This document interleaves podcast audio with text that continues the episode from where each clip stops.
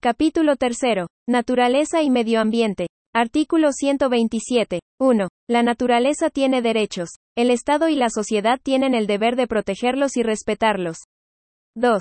El Estado debe adoptar una administración ecológicamente responsable y promover la educación ambiental y científica mediante procesos de formación y aprendizaje permanentes. Artículo 128. 1. Son principios para la protección de la naturaleza y el medio ambiente, a lo menos, los de progresividad, precautorio, preventivo, de justicia ambiental, de solidaridad intergeneracional, de responsabilidad y de acción climática justa. 2. Quien daña el medio ambiente tiene el deber de repararlo, sin perjuicio de las sanciones administrativas, penales y civiles que correspondan conforme a la Constitución y las leyes.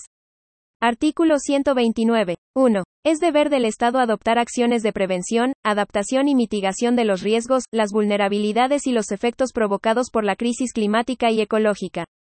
2.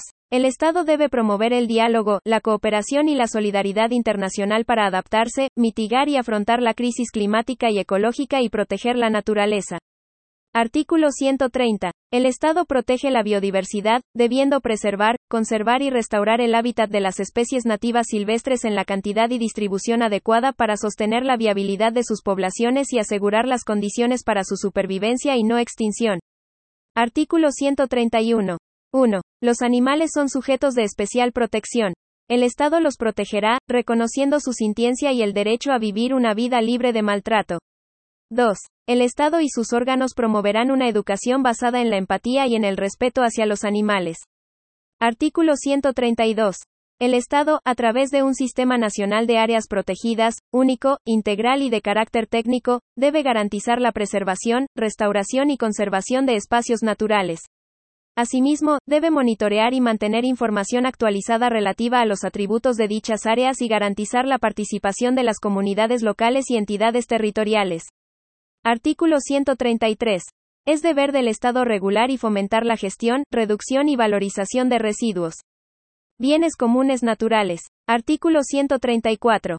1. Los bienes comunes naturales son elementos o componentes de la naturaleza sobre los cuales el Estado tiene un deber especial de custodia con el fin de asegurar los derechos de la naturaleza y el interés de las generaciones presentes y futuras. 2. Son bienes comunes naturales el mar territorial y su fondo marino, las playas, las aguas, glaciares y humedales, los campos geotérmicos, el aire y la atmósfera, la alta montaña, las áreas protegidas y los bosques nativos, el subsuelo, y los demás que declaren la Constitución y la ley. 3. Entre estos bienes son inapropiables el agua en todos sus estados, el aire, el mar territorial y las playas, los reconocidos por el derecho internacional y los que la Constitución o las leyes declaren como tales. 4. Tratándose de los bienes comunes naturales que sean inapropiables, el Estado debe preservarlos, conservarlos y, en su caso, restaurarlos. Debe, asimismo, administrarlos de forma democrática, solidaria, participativa y equitativa. Respecto de aquellos bienes comunes naturales que se encuentren en el dominio privado, el deber de custodia del Estado implica la facultad de regular su uso y goce, con las finalidades establecidas en el inciso 1. 5. El Estado podrá otorgar autorizaciones administrativas para el uso de los bienes comunes naturales inapropiables conforme a la ley, de manera temporal, sujetas a causales de caducidad, extinción y revocación, con obligaciones específicas de conservación, justificadas en el interés público, la protección de la naturaleza y el beneficio colectivo. Estas autorizaciones, ya sean individuales o colectivas, no generan derechos de propiedad. 6. Cualquier persona podrá exigir el cumplimiento de los deberes constitucionales de custodia de los bienes comunes naturales. La ley determinará el procedimiento y los requisitos de esta acción. Artículo 135. 1. El Estado debe impulsar medidas para conservar la atmósfera y el cielo nocturno, según las necesidades territoriales. 2. Es deber del Estado contribuir y cooperar internacionalmente en la investigación del espacio con fines pacíficos y científicos. Artículo 136. El Estado, como custodio de los humedales, bosques nativos y suelos, asegurará la integridad de estos ecosistemas, sus funciones, procesos y conectividad hídrica. Artículo 137. El Estado garantiza la protección de los glaciares y del entorno glaciar, incluyendo los suelos congelados y sus funciones ecosistémicas. Artículo 138. El Estado protegerá la función ecológica y social de la Tierra. Artículo 139. 1. Chile es un país oceánico que reconoce la existencia del maritorio como una categoría jurídica que, al igual que el territorio, debe contar con regulación normativa específica, que incorpore sus características propias en los ámbitos social, cultural, medioambiental y económico. 2. Es deber del Estado la conservación, la preservación y el cuidado de los ecosistemas marinos y costeros continentales, insulares y antártico, propiciando las diversas vocaciones y usos asociados a ellos y asegurando, en todo caso, su preservación, conservación y restauración ecológica. 3. Una ley establecerá la división administrativa del maritorio, su ordenación espacial, gestión integrada y los principios básicos que deberán informar los cuerpos legales que materialicen su institucionalización, mediante un trato diferenciado, autónomo y descentralizado, según corresponda, sobre la base de la equidad y justicia territorial. Estatuto de las Aguas. Artículo 140. 1. El agua es esencial para la vida y el ejercicio de los derechos humanos y de la naturaleza. El Estado debe proteger las aguas, en todos sus estados y fases, y su ciclo hidrológico. 2. Siempre prevalecerá el ejercicio del derecho humano al agua, el saneamiento y el equilibrio de los ecosistemas. La ley determinará los demás usos. Artículo 141. El Estado deberá promover y proteger la gestión comunitaria de agua potable y saneamiento, especialmente en áreas y territorios rurales y extremos, en conformidad con la ley. Artículo 142. El Estado velará por un uso razonable de las aguas. Las autorizaciones de uso de agua serán otorgadas por la Agencia Nacional del Agua, de carácter incomerciable, concedidas basándose en la disponibilidad efectiva de las aguas, y obligarán al titular al uso que justifica su otorgamiento. Artículo 143. 1. El Estado asegurará un sistema de gobernanza de las aguas participativo y descentralizado, a través del manejo integrado de cuencas. La cuenca hidrográfica será la unidad mínima de gestión. 2. Los consejos de cuenca serán los responsables de la administración de las aguas, sin perjuicio de la supervigilancia y demás atribuciones de la Agencia Nacional del Agua y de las competencias asignadas a otras instituciones.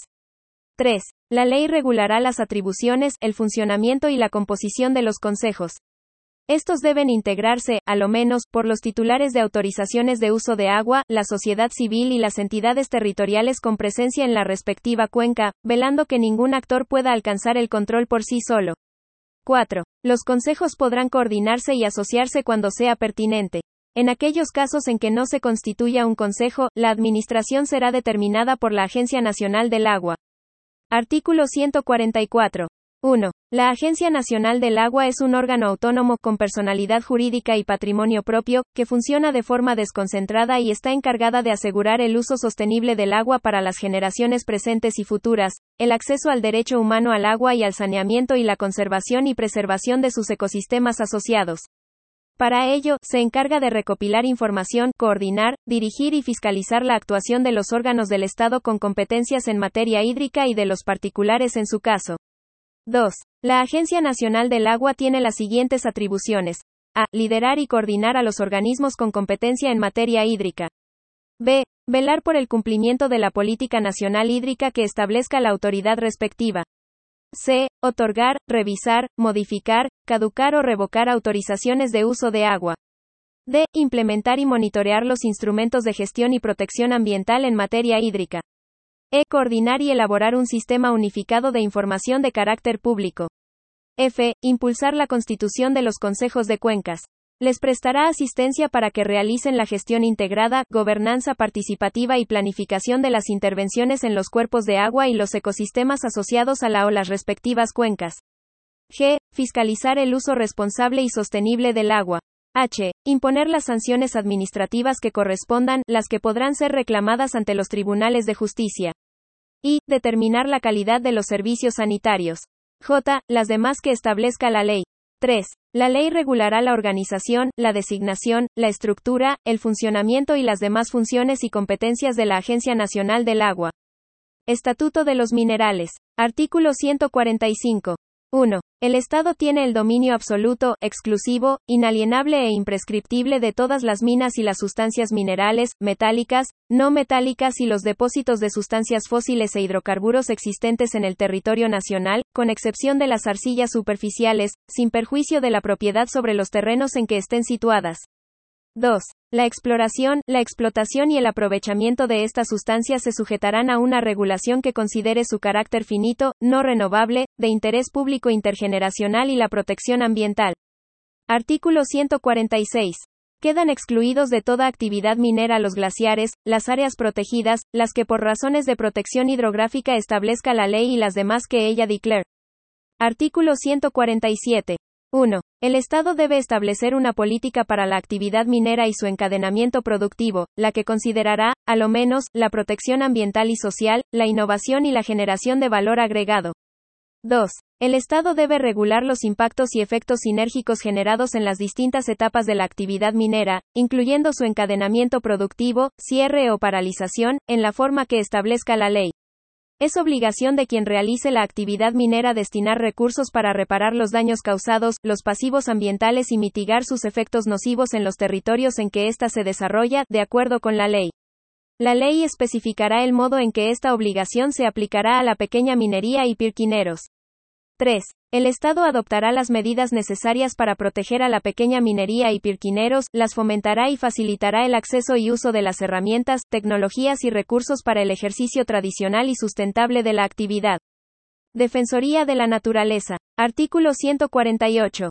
1. Un órgano autónomo con personalidad jurídica y patrimonio propio, denominado Defensoría de la Naturaleza, tendrá como función la promoción y protección de los derechos de la naturaleza y de los derechos ambientales asegurados en esta Constitución, en los tratados internacionales ambientales ratificados y vigentes en Chile, frente a los actos u omisiones de los órganos de la Administración del Estado y de entidades privadas. 2. La Defensoría de la Naturaleza se desconcentrará en defensorías regionales. La ley determinará las atribuciones, la organización, el funcionamiento y los procedimientos de la Defensoría de la Naturaleza. Artículo 149. La Defensoría de la Naturaleza tendrá las siguientes atribuciones. A. Fiscalizar a los órganos del Estado y a las entidades privadas en el cumplimiento de sus obligaciones en materia de derechos ambientales y derechos de la naturaleza. B. Formular recomendaciones en las materias de su competencia. C. Tramitar y hacer seguimiento de los reclamos sobre vulneraciones de derechos ambientales y derivar en su caso. D. Deducir acciones constitucionales y legales cuando se vulneren derechos ambientales y de la naturaleza. E. Promover la formación y educación en derechos ambientales y de la naturaleza. F. Las demás que le encomienden la Constitución y la ley. Artículo 150. La dirección de la Defensoría de la Naturaleza estará a cargo de una defensora o un defensor de la naturaleza, quien será designado en sesión conjunta del Congreso de Diputadas y Diputados y de la Cámara de las Regiones, por la mayoría de sus integrantes en ejercicio, a partir de una terna elaborada por las organizaciones ambientales de la sociedad civil, en la forma que determine la ley.